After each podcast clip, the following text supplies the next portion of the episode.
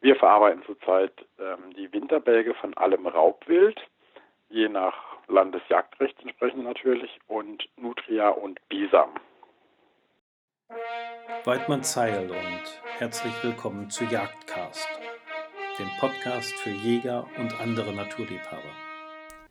Heute unterhalte ich mich mit dem Prokuristenabbalgstation der Fellwechsel GmbH, Herrn Friedrich Daniels, über die Verwertung von Raubwildbälgen. Neben seiner Tätigkeit bei der Fellwechsel GmbH ist Herr Daniels Jäger, Hundeführer, Revierhegemeister und Naturpädagoge. Herzlich willkommen bei Jagdcast, Herr Daniels. Hallo, Herr Zabel. Herr Daniels, jeder Jäger hat wohl mittlerweile schon mal von der Fellwechsel GmbH des Deutschen Jagdverbands gehört. Erzählen Sie uns doch einmal, wann und warum der DJV die Fellwechsel GmbH gegründet hat und welchen Zweck er damit verfolgt. Die GmbH wurde gegründet im Herbst 2016 vom Deutschen Jagdverband und dem Landesjagdverband Baden-Württemberg, um die auf dem Markt stammenden Fälle, jetzt in erster Linie von Raubwild, nachhaltig zu verwerten und konsumtiv zu nutzen. Mhm. Ja, das ist ein hehres Ziel. Wie viele Menschen arbeiten denn so für die Fellwechsel GmbH? Derzeit haben wir mich als Hauptamtlichen mit einer 100%-Stelle. Ich leite die Abweichstation. Wir haben einen Mitarbeiter im Streifbetrieb in einer 75%-Stelle und den ehrenamtlichen Geschäftsführer Andreas Leppmann, der ja auch gleichzeitig noch Geschäftsführer vom Deutschen Jagdverband ist, uns aber nach Kräften hier unterstützt, wo er nur kann.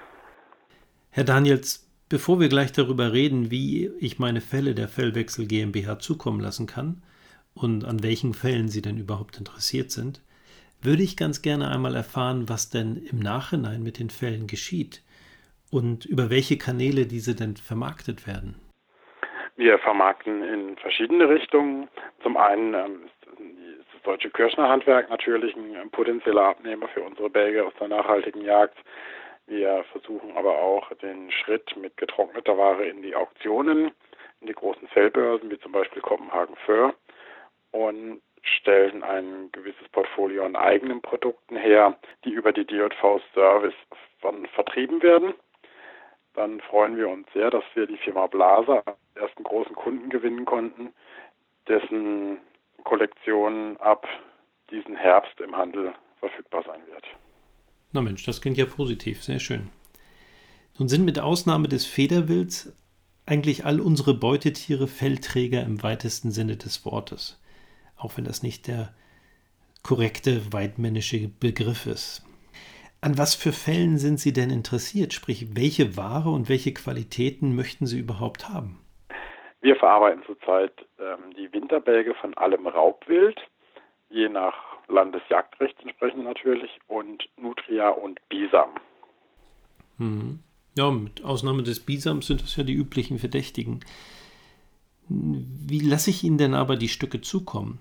Muss ich die erlegten Stücke selber abbalgen oder streifen und dann salzen oder einfrieren und Ihnen dann per Paket zusenden oder kann ich Ihnen die auch anderweitig zukommen lassen? Wir nehmen grundsätzlich alle Tiere im Kern an, balgen hier dann in, in Rastatt ab. So ist das System gedacht, dass wir natürlich auch an möglichst Zielmaterial kommen und der Jäger das so einfach wie, wie möglich hat. Mhm. Die Tiere werden nach dem Erlegen, sollen die ein bisschen auskühlen und dann in eine Sammelstelle verbracht werden. Da haben wir aktuell etwa 400 Stück in Deutschland, die die Hegeringe etabliert haben. Und da kommt er dann in die Gefriertruhe, wird ordentlich beschriftet und wir holen die dann intervallmäßig in diesen Sammelstellen ab. Ja. Wo erfahre ich denn oder wie erfahre ich denn, wo es in meiner Nähe die nächste Sammelstelle gibt? Ja, wir können leider keine Sammelstellenliste online veröffentlichen, aus Datenschutzgründen. Aber meistens wissen die Hegeringe Bescheid, die eigenen die, die eine haben, wissen es dann sowieso. Oder wenn der Nachbar Hegeringe eine hat, ist es auch bekannt. Ansonsten können die Landesjagdverbände weiterhelfen oder wir hier bei Fellwechsel. Hm. Nun gibt es aber auch die unterschiedlichsten Qualitäten bei, bei Raubwildbälgen. Ähm, einige Stücke sind ja mitunter auch von der Reude befallen. Ich denke mal, dass Sie daran nicht interessiert sind. Aber äh, was für Qualitäten haben Sie denn primär im Fokus? können vermarkten reife Wildware mit langem Grannhaar und dichter Unterwolle. Das heißt, er legt ab Mitte November bis Anfang Mitte Januar. Das ist also eine relativ kurze Saison, aber da haben wir natürlich die, die besten Qualitäten zu erwarten. Wichtig ist auch, wie sie erlegt sind. Am liebsten sind es natürlich Tiere aus der Falle oder mit Schrot erlegte Tiere. Alternativ natürlich auch mit der kleinen Kugel bei kleinen Ausschüssen. Also wir sagen so mal als Faustformel, wenn der Ausschuss kleiner ist als eine 2-Euro-Münze, ist das in Ordnung. Ja, und wo sollte ich den idealerweise ansetzen, den Fangschuss? In der Falle werden die ja in der Regel in den Kopf geschossen mit einer kleinen, einem Kleinkaliber. Diese Löchlein stellen überhaupt gar kein Problem für uns dar. Ich persönlich muss sagen, dass ich die Idee hinter der Fellwechsel GmbH für eine ganz tolle Sache halte. Ich meine, wir betreiben Prädatorenmanagement und Niederbildhege und führen gleichzeitig zumindest einen gewissen Teil der erlegten Stücke einer sinnvollen Verwertung zu. Nichtsdestotrotz ist das natürlich auch ein gewisser zeitlicher und finanzieller Aufwand für den Erleger und Einsender. Sprich, werden die eingesendeten Fälle denn in irgendeiner Art und Weise vergütet? Ja, wir haben im ersten Jahr die um kostenlose Lieferung gebeten als kleine Anschubfinanzierung für die Unternehmung. Das hat auch super funktioniert. Die Tiere jetzt aus der Saison 2017-18 wurden uns alle kostenlos zur Verfügung gestellt von den Jägern.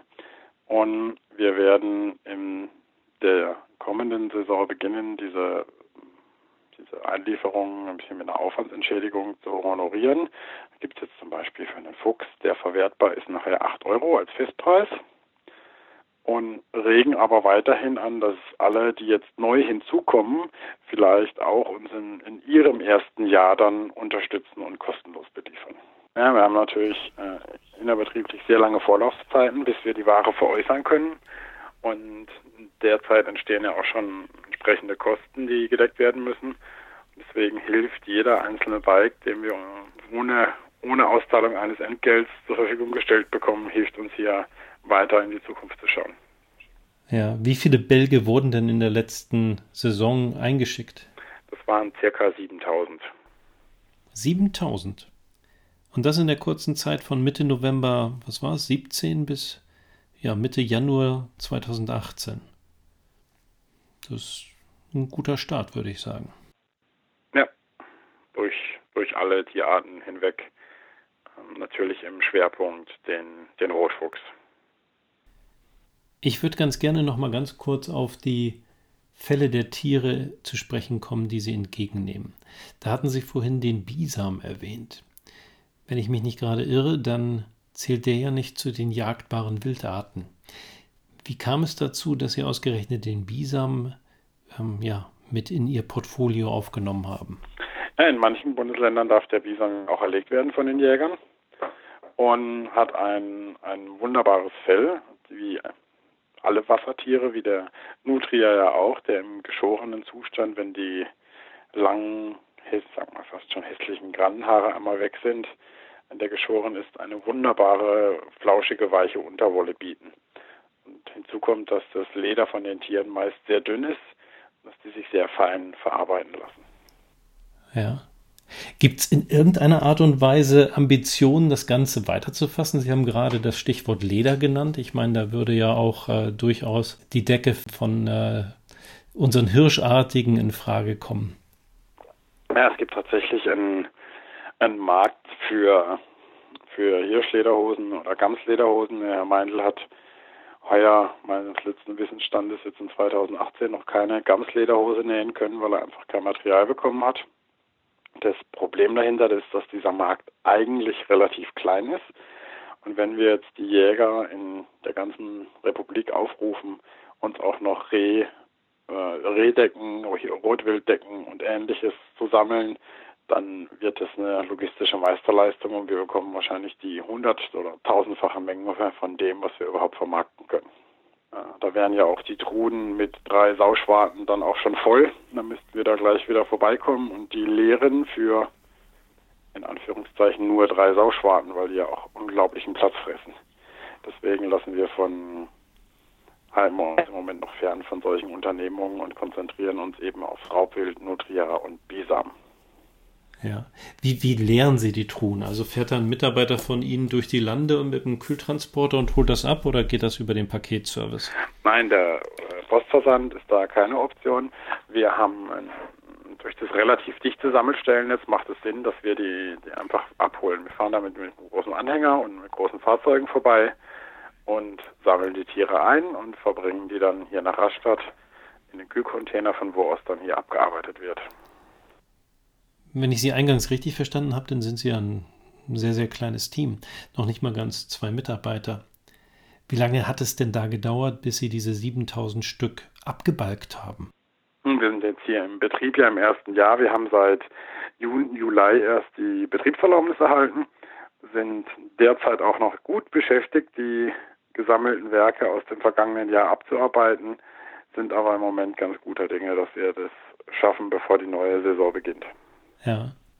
Was sollten die Einsender denn beachten, um die Qualität der Bälge ja, auf dem Höchstmaß zu erhalten und ihnen gegebenenfalls das Leben auch ein kleines bisschen leichter zu machen? Ja, wichtig ist, dass mit dem Raubwild relativ pfleglich umgegangen wird, dass es nach dem Erlegen kurz auskühlen darf, vielleicht eine Nacht, wenn man die Option hat, es einfach irgendwo nochmal aufzuhängen. Nach der Leichenstache kann man es dann auch ganz gut wieder etwas zusammenpacken, zusammenrollen, möglichst kompakt ein, dass es möglichst kompakt eingetütet werden kann. Ganz wichtig ist die Beschriftung aller Tiere, also entweder mit dem Herkunftsnachweis für die Tiere, die wir hier verarbeiten sollen, die für uns sind. Wir bieten den Jägern aber auch an, den eigenen Balk zurückzubekommen als Jagdtrophäe oder schon auch als eines unserer fertigen Produkte. Dann immer mit dem eigenen Balk verarbeitet. Und dank unseres Markierungssystems ist immer klar zuordnenbar, welcher Balk woher kommt. Und wir können dem Jäger wirklich garantieren, dass er den Balk von seinem Stück zurückbekommt. Okay, das ist ja klasse. Ähm, was kostet mich denn der Spaß? Die, Entschuldigung, die Verarbeitung von den größeren Raubsäugern wie Fuchs, Waschbär und Marderhund kostet 60 Euro. Dann kommt das Tier im Kern in die Sammelstelle, wird von uns abgeholt, abgebalgt, extern aber innerdeutsch gerben gelassen und wird dann wieder zugeschickt mitsamt der Rechnung. Das machen wir dann in einem. Mhm. Und die kleineren Tiere, die also die Marderartigen, liegen bei 40 Euro. Ah, und da wir hier natürlich im, im, professionellen Betrieb arbeiten, ist auch gewährleistet, dass die Branden sauber ausgelöst werden für die, für die Jagdtrophäen. Die Lippen sind mittig gespalten. Bei den größeren natürlich auch die Ohrknorpel und machen die wirklich so fertig, wie es der Jäger sich wünscht. Ja, das klingt fair. Da werde ich wahrscheinlich auch mal drauf zurückkommen. Herr Daniels, vielen herzlichen Dank, dass Sie uns die Fellwechsel GmbH einmal vorgestellt haben. Ich halte das für eine äußerst sinnvolle Initiative und wünsche Ihnen weiterhin ganz viel Erfolg damit. Gerne, ich danke Ihnen für das Interview. Ja, Weidmann Zeil. Weidmann Zeil. Im Laufe des Gespräches ist uns da ein winzig kleiner Fehler unterlaufen, den ich hier kurz klarstellen möchte. Ähm, und zwar endet die Saison nicht Anfang Mitte Januar, sondern erst Anfang Mitte Februar, also einen Monat später als im Interview erwähnt. Na, und da sind wir auch schon wieder am Ende der heutigen Sendung. Es wäre ganz toll, wenn ihr in den Kommentaren auf Facebook mal berichten würdet, welche Erfahrungen ihr mit der Fellwechsel GmbH gemacht habt oder auf welche Art und Weise ihr die von euch erlegten Stücke verwertet. Ich hoffe, dass euch die Sendung gefallen hat und würde mich freuen, wenn ihr in 14 Tagen wieder mit dabei seid. Bis dahin alles Gute und wie immer, Weidmann Zeit.